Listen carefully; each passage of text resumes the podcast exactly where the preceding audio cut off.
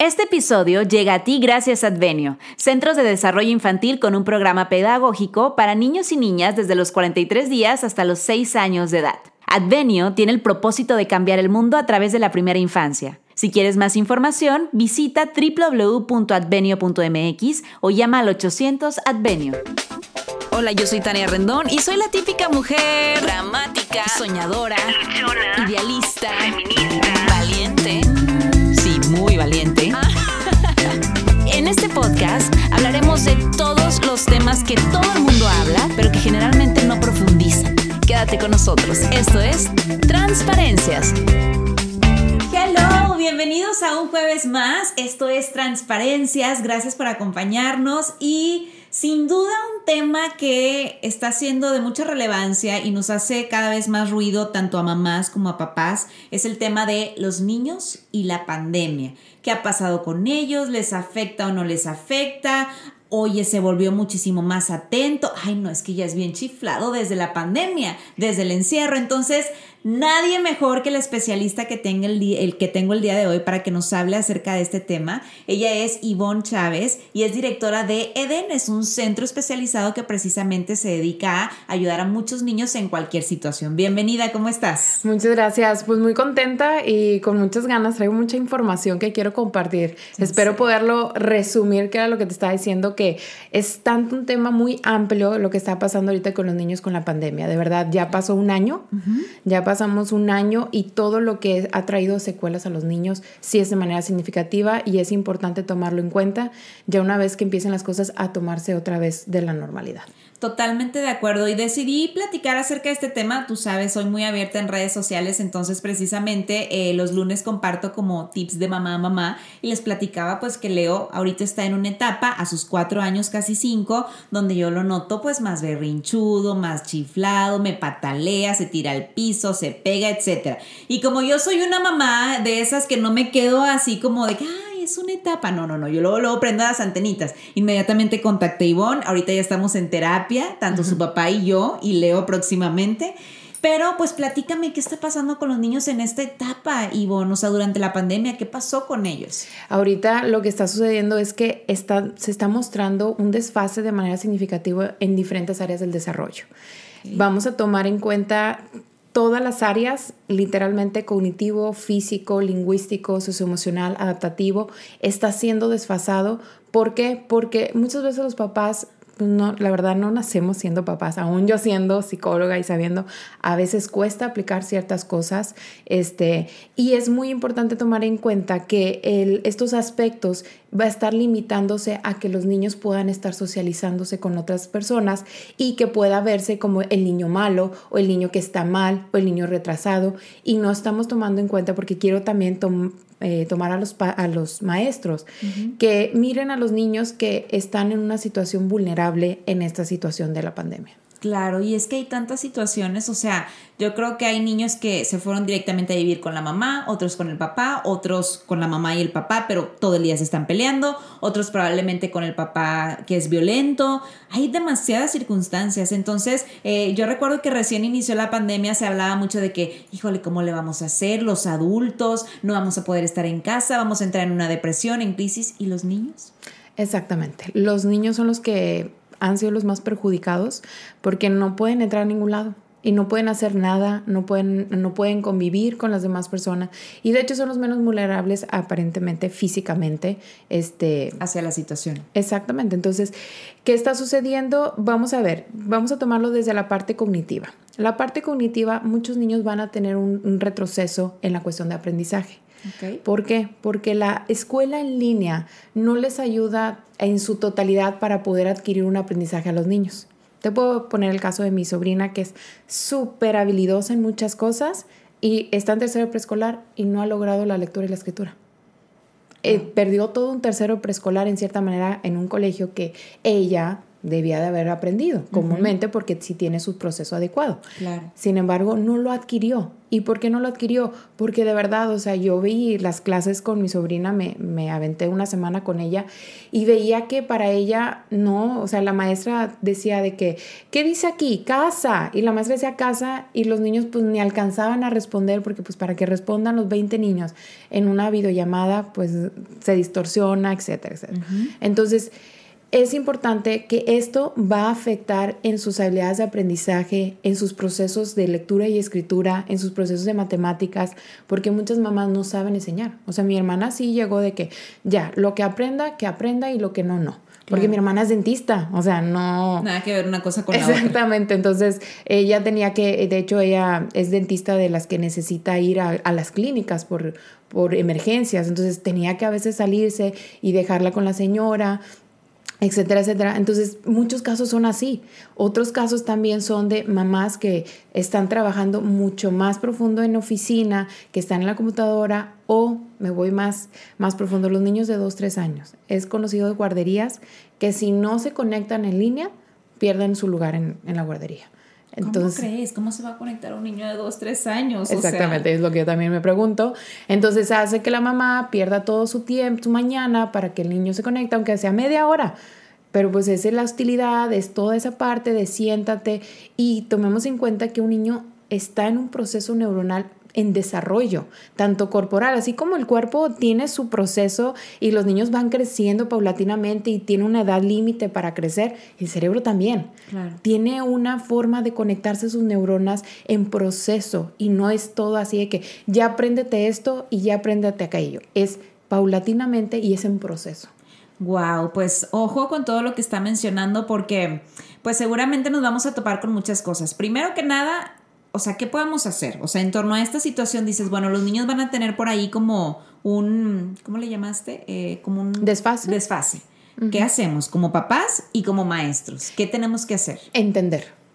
Entender solamente. Okay. O sea, no es clavarse y etiquetar o comparar. Muchas veces también comparamos a los niños y no, no podemos estarlos comparando porque siempre va a haber alguien mejor, Tania. Siempre, siempre alguien mejor. Si lo ponemos en números, siempre va a haber al mejor. Lo ideal es que siempre comparemos a nuestro hijo consigo mismo. Claro que está la campana en lo que es la, lo normal, lo que se espera alrededor de esa edad, y por eso es buscar un especialista y decir, oye, ¿esto es normal? o necesita algún apoyo o necesita un monitoreo o está bien, o sea, dentro de lo que se espera.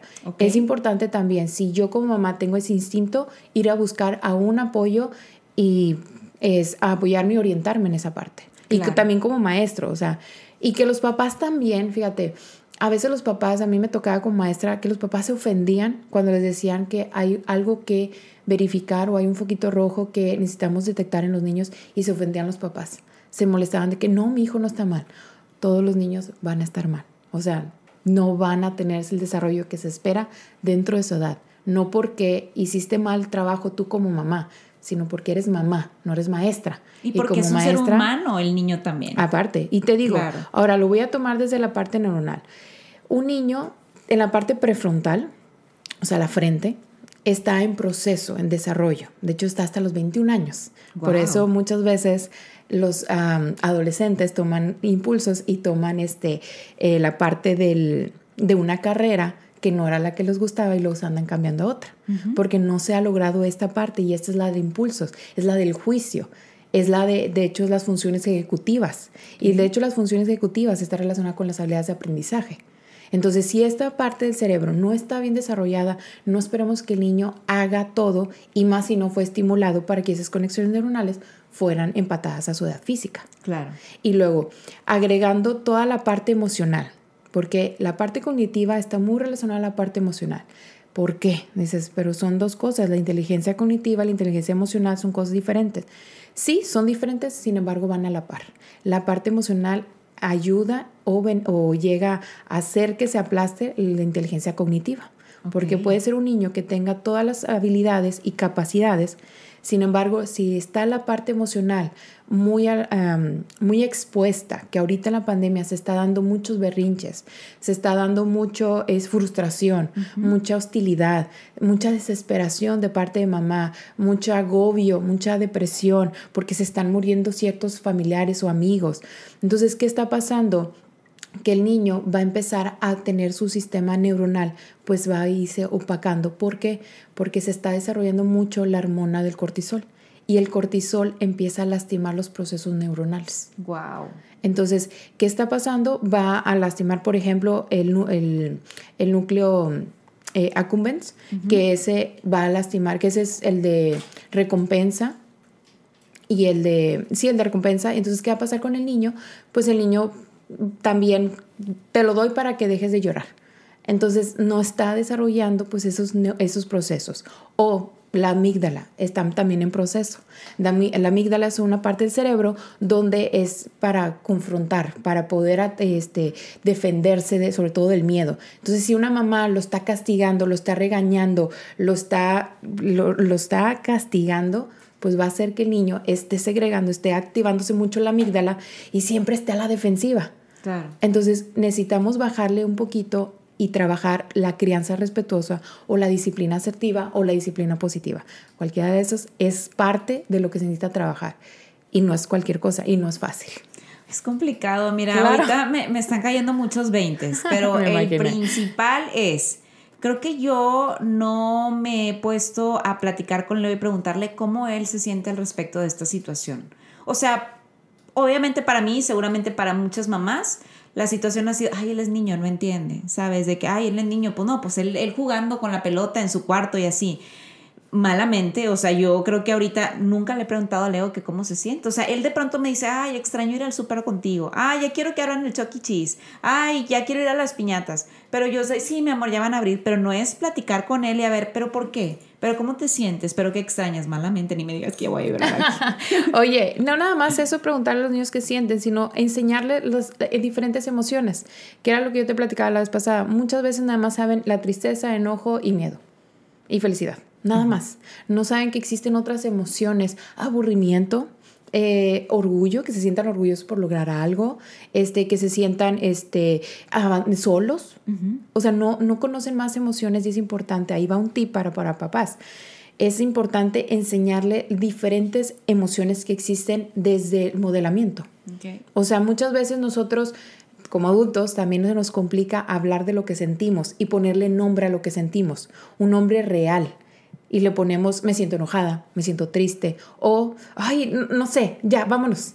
O no no sé, ni me interesa y dejamos al niño sin enseñarle o darle una oportunidad de cómo poderte explicar qué son las emociones y cómo se va viviendo las emociones y cómo podemos actuar ante las emociones. Pero ahí pues es un tema un poco complejo porque si los papás de entrada no saben manejar sus emociones, pues cómo le vamos a pedir al niño que las maneje. Entonces todo viene desde ahí, ¿no? Desde ahí es donde debemos de partir. Sí, sí, de hecho es, es uno de los tips que, que, traigo ahorita para poder dar, es trabajar en uno mismo, porque la calma no es una pastillita que te va a dar para poderte dar el Dalai, como dice. Claro. Como que, ay, sí, ya, todo paz. Sí, no, necesitamos trabajar interiormente qué es lo que nos provoca y qué nos despierta que mi hijo actúe en eso. La verdad, nuestros hijos sacan la peor versión de uno mismo. Totalmente. Créeme. O sea, yo hasta el embarazo, yo te puedo decir que había trabajado mucho en mí y yo dije, ya estoy lista para tener un hijo. Ahorita que lo tengo, ha sacado partes de mí que yo no conocía en cuestión de, desesperación, de enojo y, y no estoy tan a favor que solamente sea por el desvelo. No.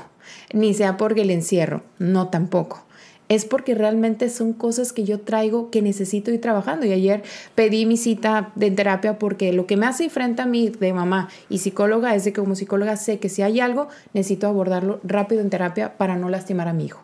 Y eso es un tip. Wow. Si yo estoy viendo que no estoy satisfaciendo el bienestar de mi hijo, pues lo que voy a hacer es trabajar en mí. No puedo dar algo que no tengo, Tania, siempre lo he dicho. Totalmente de acuerdo. Y, precisamente eh, quería compartirles eso, ¿no? Digo, yo hace días platicaba con Ivonne porque ella me apoya mucho en muchas cuestiones de Leo en terapia y ha sido de verdad que una bendición y una luz en mi vida. Pero pues precisamente yo compartía pues que Leo está en la etapa del berrinche que se pega, nunca en la vida se había pegado y así enfrente de la gente y retador y grita y demás. Entonces yo platico con su papá y le digo, a ver, primero necesitamos terapia tú y yo, probablemente nosotros estemos sintiendo algo que Leo está reflejando. Entonces, por eso es súper importante no señalar, no apuntar a ver al niño, ¿no? ¿qué estoy haciendo como papá? ¿Qué estoy haciendo como mamá? ¿Qué no estoy llenando en él? O no llenar, simple, sencillamente, ¿qué es lo que no se está completando? ¿Qué es lo que falta? Y acabas de tomar un punto. Él está hablando las emociones que mamá no, o papá no quieren hablar, principalmente mamá. Sí, mamá tenemos la mm, mega responsabilidad en la parte emocional, en la cual de verdad es impactante y ya lo comprobé yo, porque antes yo lo comprobaba con las mamás, ahora yo lo comprobé que cuando yo me siento enojada, el bebé todo el día llora todo el día está quejándose, quejándose, porque yo me siento fastidiada de estar encerrada, ¿sí? Y cuando yo trabajo, el bebé está tranquilo, porque yo me siento feliz, me siento tranquila. Realizada. Exacto. Entonces, eso es un, es un tip. Los papás necesitan ver que si el niño está llorando, la niña está llorando o está haciendo algún comportamiento que no está dentro de su bienestar, necesito eh, hacerme una pregunta. ¿Cómo me siento yo como mamá? ¿Cómo me estoy sintiendo yo realmente? Y no precisamente con mi hijo, puede ser con el marido, con el novio, con la escuela, con la, con la vecina, con la mamá, con la abuelita. O sea, realmente no es directo con el niño, porque a veces de que es que todo está bien con mi hijo. No. A ver, platícame cómo va con la relación de tu mamá. No, pues ahorita estoy peleada y todo, pero eso no tiene nada que ver, claro que sí, porque tú te sientes de esta manera y el niño actúa de esta manera que tú no quieres hablar y no quieres solucionar. Entonces, primero es preguntar, yo no puedo dar algo que no tengo y se necesita calma para poder dar una crianza respetuosa. Si yo no tengo calma, por más talleres, mamá, que te metas, por más tips que yo te pueda dar, si tú no tienes esa calma, nunca lo vas a poder lograr todos esos procesos o todas esas estrategias, porque no se trata de eso, se trata desde el interior de mamá. Se me hace que nos están cayendo muchas pedradas seguramente a todos los que eh, estamos escuchando. Ahora, adentrándonos un poquito eh, a, esta cuestión de los berrinches, que sé que es un tema muy extenso. Em, ¿Un berrinche es algo normal o no? Claro que sí. Es normal. Es normal. ¿En qué etapa? ¿O puede ser en cualquier etapa? Desde los 0 a los 5 años, en la edad preescolar es donde más se da. Okay. O sea, yo te puedo decir, mi bebé ahorita está en berrinche. Ok. ¿Por qué? Porque quiere comer. Y luego el típico, te está manipulando. niño no sabe manipular porque no tiene todavía todo el proceso neuronal para poder manipular. Para poder manipular significa el que yo vaya a poder este, planear algo para perjudicar al otro. El niño no. El niño solo actúa. ¿Por qué? Porque su parte prefrontal, que es la de los impulsos, no está bien desarrollada. Entonces actúa por impulso. Si nosotros a veces actuamos por impulso, ¿qué pasa ahorita si se te se te rompe tu celular que estés escuchando este eh, podcast o el, estás viéndolo en la televisión o en el iPad y se te rompe, vas a actuar de que, ¿qué pasó? Y vas a actuar enojado, molesto o de repente se corta, pues vas a actuar con un berrinche. Claro. Y a un adulto también actuamos como berrinche. Ahora imagínate un niño. Totalmente, o sea, porque digo, obviamente yo ignorantemente, ahora que Leo empezó con, con esta etapa, dije, ay, a mí nunca me había pasado, pero esto no es normal, que el niño tan chiflado, ¿no? no, no, Que el niño tan chiflado, ay, me cae gordo, o sea, yo hasta como mamá de que me cae gordo. Pero a ver, ¿cómo, ¿cómo podemos enfrentar esta etapa, Ivonne, y de qué manera también los podemos ayudar? O sea, ¿cómo reacciono yo como papá? ¿Cómo le hablo? Te, te comentaba también uno de los ejemplos, ayer Leo armando Legos, este, estaba muy feliz y yo también ayudándolo, como nunca me di el tiempo de sentarme, jugar con él, y de pronto no podía poner una piecita y tiró todo. Y se enojó y me enojé. Dije, pues, o sea, él se enojó porque no podía y yo me enojé porque, porque tiró todo. Círculo vicioso. Y empieza el círculo. Entonces, ah, no sé qué, no sé qué. Y yo, ah, no, pues todo te lo voy a tirar a la basura, no sé qué. Y en ese momento, no sé qué hada me iluminó y dije, a ver, Tania, mi amor, ¿qué pasó? ¿Qué sientes? Es que no puedo, mamá. Y yo, ¿cómo te sientes? Es que no le puedo poner la pieza. Y yo, a ver, siéntate, te ayudo. Y ahí viene, o sea, ese, ese, esa trama hubiera terminado, cállense, en final infeliz. O sea, él se hubiera ido a dormir enojado, yo frustrada, me hubiera, dado me hubiera dolido la cabeza, hubiera regresado a la neuralgia, posiblemente me hubiera dado colitis y muchas cosas. Exacto, lo que acabas de decir, lo acompañaste y le preguntaste, ¿qué pasó? ¿En qué te puedo ayudar? ¿Ok? Porque los niños no saben hablar, que es lo que yo te decía, eh, este, que lo que me gusta de la psicoterapia gestal infantil es que desarrolla habilidades, en la cual el niño empieza a aprender a expresarse. Entonces muchos niños no tienen esa habilidad, así que nosotros como adultos no sabemos ni qué queremos. O sea, a mí me ha costado de repente decirle, un día yo estaba, el niño estaba llorando y mi marido me dice, ¿qué te pasa, Ivonne? O sea, porque ya está bien involucrado con la psicología. A ver, Ivonne, ¿qué te pasa? El niño no está llorando de la nada. ¿Qué te pasa a ti? Y yo empecé a llorar. Le digo, es que me siento que no estoy avanzando en mi carrera, este, voy a dejar la tesis a un lado, todos mis compañeros están graduando y yo no. Ok, ¿quién decidió embarazarse? Tú. Ok, entonces, ¿qué quieres hacer? Tú deseaste un hijo, aquí está. Y yo, ok, tienes razón. Y ya me tranquilicé y el bebé se tranquilizó. Entonces, es en esa parte donde nosotros necesitamos ir en la calma. La calma es súper importante. Y si a nosotros nos cuesta expresar, el niño más le cuesta. Entonces yo necesito ser el acompañante de mi hijo para poder lograr que él pueda expresar lo que necesita, porque no sabe y nadie se lo pregunta. Qué importante, qué importante eso que acabas de decir. Digo, yo con Leo aprendo muchas cosas. De antemano sabemos que nuestros hijos vienen a ser nuestros maestros. Y hoy, por ejemplo, en la mañana yo me levanté muy temprano para ir a entrenar y para hacer el súper y llegué y Leo me dijo, yo te quiero acompañar a la oficina y yo llego, lo baño y todo. Entonces llegué y Leo toma una leche en la mañana siempre, ¿no? Entonces la doy. Y no se la tomaba yo, mijito, tómatela, no se la toma. Entonces ya al final le digo, ¿sabes qué? Ya no te voy a hacer leche porque nunca te la tomas. Y me dice, pues es que nunca me la tomo porque siempre estás con prisa. Si mejor me, me dieras tiempo para tomármela, pues me la tomo en calma, mamá. Y yo, O sea, mira, me quedé calladísima porque siempre estoy con prisa, o sea, y él también, o sea, cámbiate, ¿por qué con prisa, mamá? O por ejemplo, que me ves sirviéndole de comer y así, porque yo soy acelerina natural, o sea, me cuesta mucho estar en calma. ¿Por qué estás en prisa, mamá? ¿Qué vas a hacer? ¿Quién te está esperando? yo, nadie. ¿Y por qué lo haces todo tan rápido? Y yo, pues, no sé. O sea, fue una pregunta que ni siquiera yo supe contestar. No sé. Pero toda la razón. O sea, si yo aprendiera a estar en calma, todo estuviera diferente. Hoy, por ejemplo, mi invitada anterior del podcast llegó a las nueve y media de la mañana. Yo le dije que a las 10. Cállate, a las nueve y media me escribe y yo en mi casa y yo, ya está la invitada ahí. Así que yo, Leo, ¿qué pasó? Me dice, es que ya llegó. Me dice, pues por eso ya llegó ella. O sea, me decía, ya llegó ella. Y yo, es que yo le dije que a otra hora. ¿A otra hora, mamá? Y yo, pues sí. O sea, ¿sabes? Ya me tranquilicé en el proceso del camino y dije, a ver, voy a llegar a las 10 porque a esa hora yo le dije. Ahora te fijas todos los recursos que tiene tu hijo. Lo único que pasa es de que su cerebro no es, está en proceso de desarrollo y él va a actuar en esos berrinches, que es normal, porque su cerebro está en proceso de desarrollo.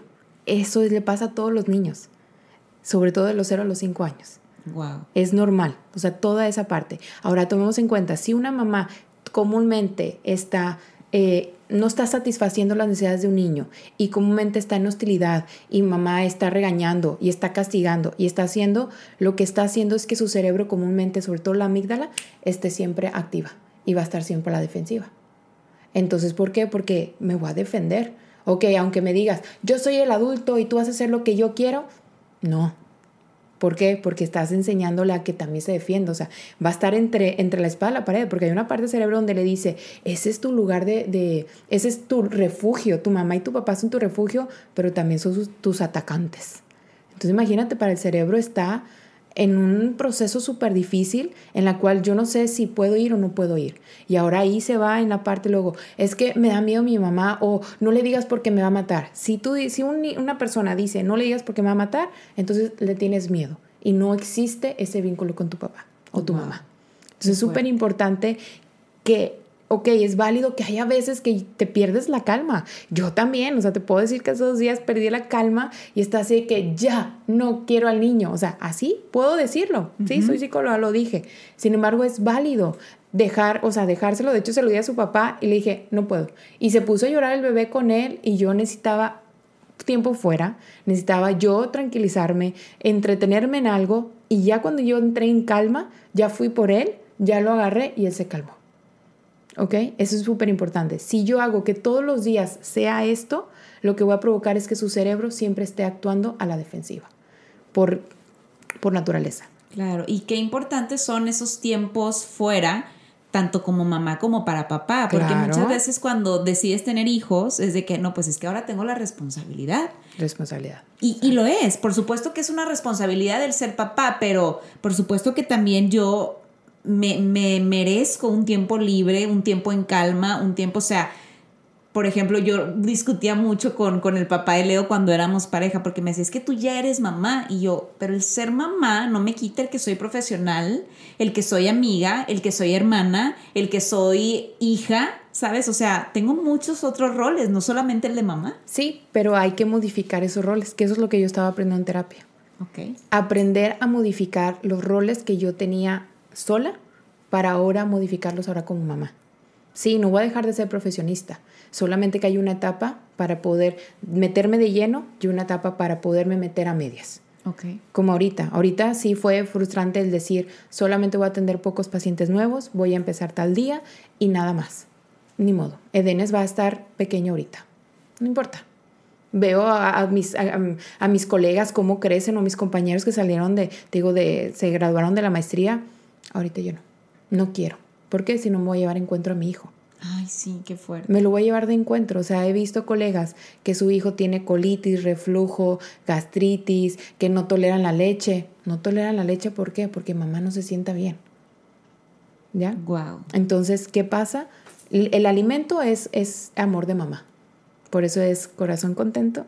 Es, digo, panza llena, corazón Panza contento. llena, corazón contento. Se asocia con eso, Totalmente. con el amor. Entonces, si yo no me siento a gusto, los niños a veces rechazan la comida. Y no es que rechacen la comida en sí, sino el amor o el tipo de vínculo que me llevo con mi mamá. Entonces, yo no me voy a llevar de encuentro a mi hijo. Sí, me, me ha costado costando porque soy igual que tú, súper trabajadora y ando para arriba y para abajo, hago mil cosas y estudio, me encanta estudiar y aprender más cosas. Ahorita estoy en stand-by, En calma. en calma, aprendiendo a estar en calma. Pues mira, yo desde que inició el año es una de mis metas, ¿no? Aprender a estar en calma, aprender a escuchar, aprender a, a, estar, porque muchas veces llegas a un lugar, o por ejemplo, incluso con mi hijo, estoy con mi hijo jugando y estoy, pero no estoy, ¿sabes? Entonces es aprender a estar en el lugar, en el momento y en calma. O a sea, perderte en los sentidos, siempre lo he dicho. Perderte en los sentidos, estar en el aquí y en la ahora.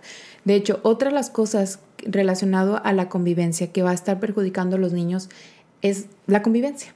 Los niños no saben convivir con otros niños, si acaso con uno, pero no con un grupo. ¿Por qué? Porque pues no pueden estar ahorita en grupo, ¿verdad? Entonces ahorita solamente conviven con uno, dos, a la mayoría de los niños. Sé que hay otros niños que sí conviven mucho más y que van a una escuela de casa o cosas así. Sin embargo, hay niños que solamente conviven con ellos mismos. Entonces, ¿qué pasa?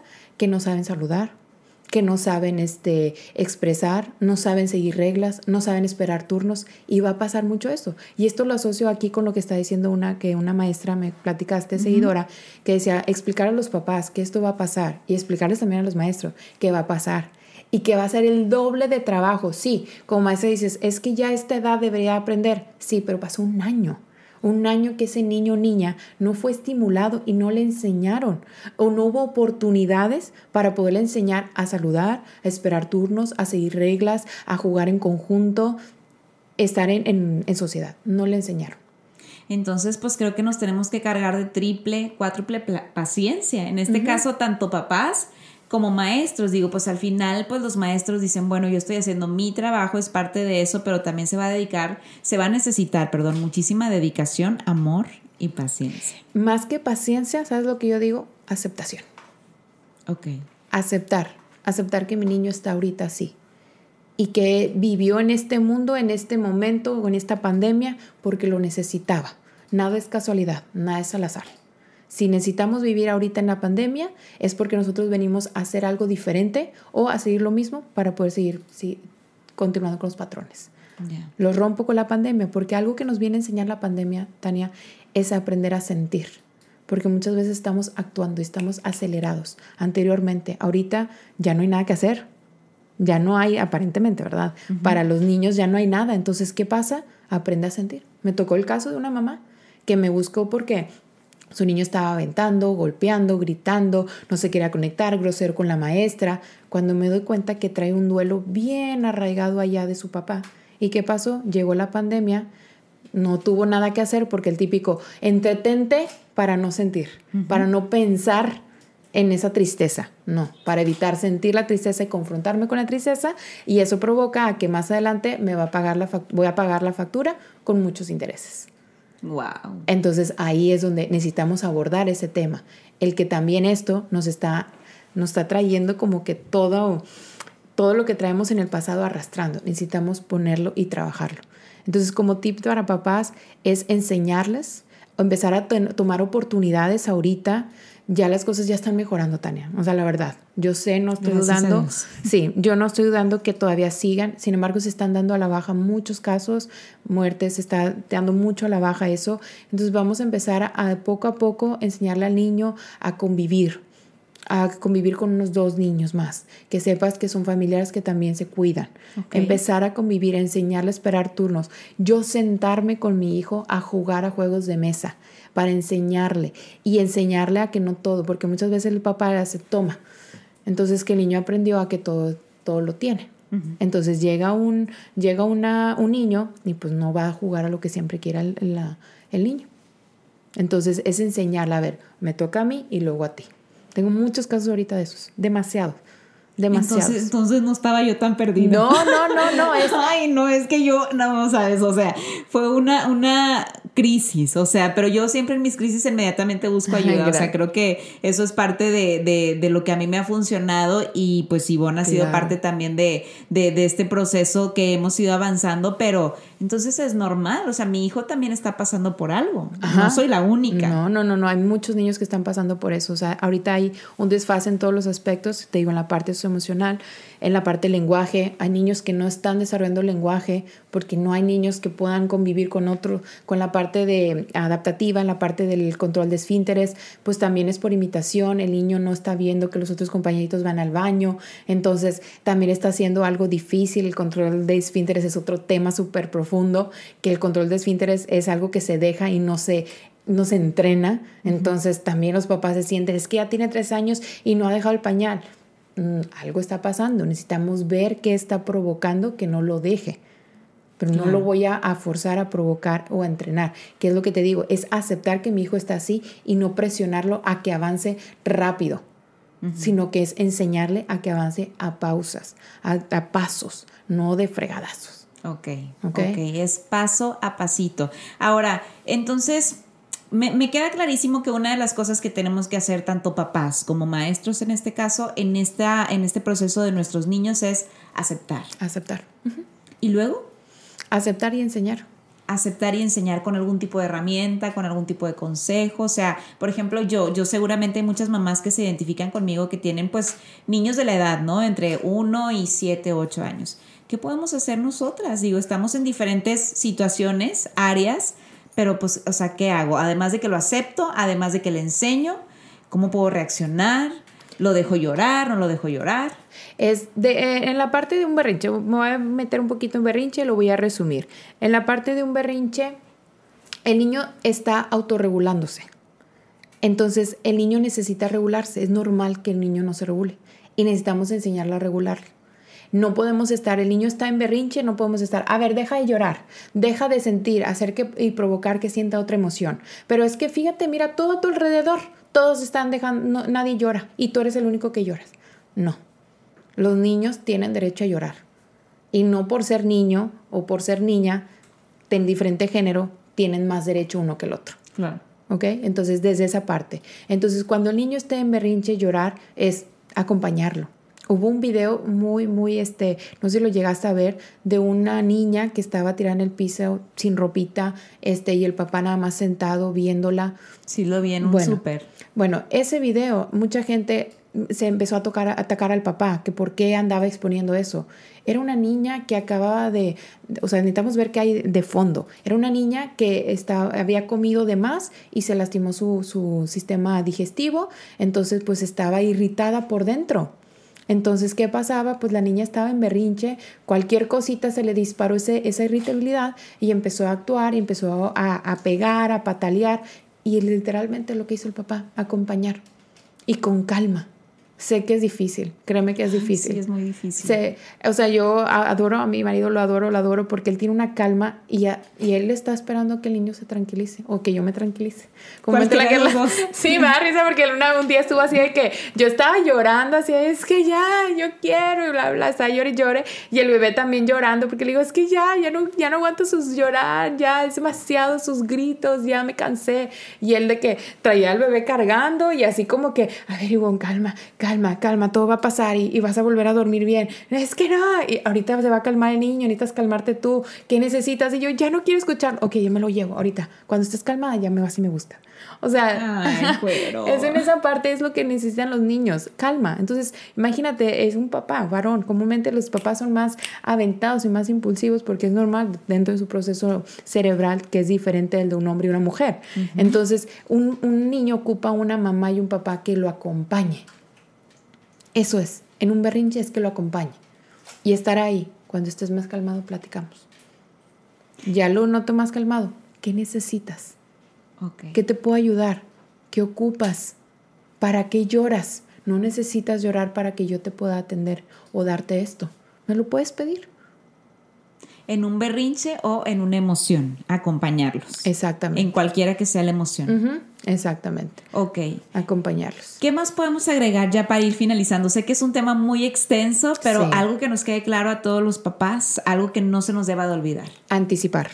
¿Ok? Porque ahorita van a hacer cosas nuevas para los niños. Muchos niños les pasó este año en solamente piensan que solo existe su casa. Ok. Y su y literalmente su cuarto. O sea, solamente piensan que existe eso y no que y puede ser que el parque, pero no, no saben que puede existir más cosas.